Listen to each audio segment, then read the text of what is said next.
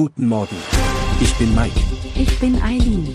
Sie hören den Cashflow Podcast auf Spotify, Apple, Amazon. Und überall, wo es gute Podcasts gibt.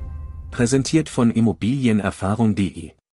Herzlich willkommen zu einer neuen Folge von Cash Flow. Nachdem wir uns in der letzten Folge mit der idealen Größe einer Immobilie befasst haben, widmen wir uns heute dem Thema Erbpacht zu. Wir werden besprechen, wie die Erbpacht funktioniert und ob sich eine Investition in ein Grundstück mit Erbpacht lohnt. Außerdem betrachten wir die Vor- und Nachteile der Erbpacht sowohl für den Eigennutzer als auch für Kapitalanleger. Vielleicht haben Sie schon einmal von dem Begriff Erbpacht gehört. Was bedeutet das eigentlich? Einfach gesagt bedeutet Erbpacht, dass das Eigentumsrecht und das Nutzungsrecht eines Grundstücks dauerhaft getrennt sind. Wenn Sie sich für reine Erbpacht entscheiden, pachten Sie das Grundstück für eine bestimmte, vertraglich vereinbarte Zeit vom Eigentümer anstatt es zu kaufen.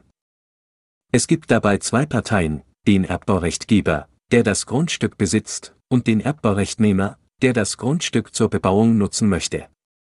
Ein Vorteil der Erbpacht besteht darin, dass Sie das Grundstück nicht kaufen müssen, sondern lediglich die Immobilie darauf errichten oder erwerben.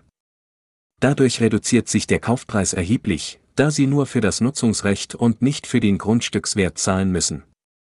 Allerdings müssen Sie als Erbpachtnehmer regelmäßig einen Erbpachtzins an den Erbbaurechtgeber entrichten.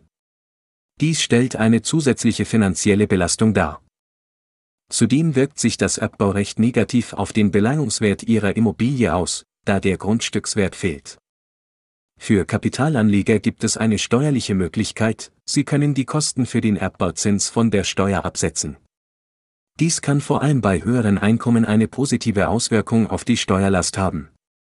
Beachten Sie jedoch, dass der Erbpachtzins nicht auf den Mieter umgelegt werden kann, was die monatlichen Belastungen erhöht. Der Kauf einer Erbpachtimmobilie erfordert somit eine sorgfältige Überlegung und Planung.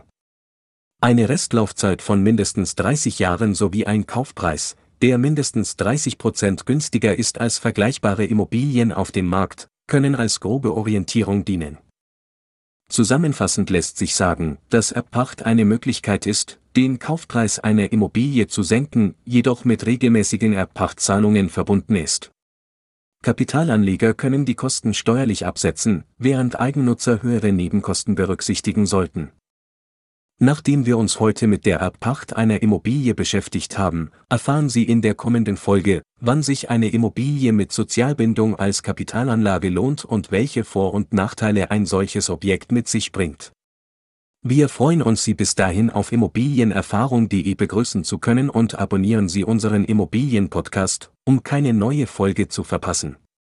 Vielen Dank fürs Zuhören und bis zum nächsten Mal.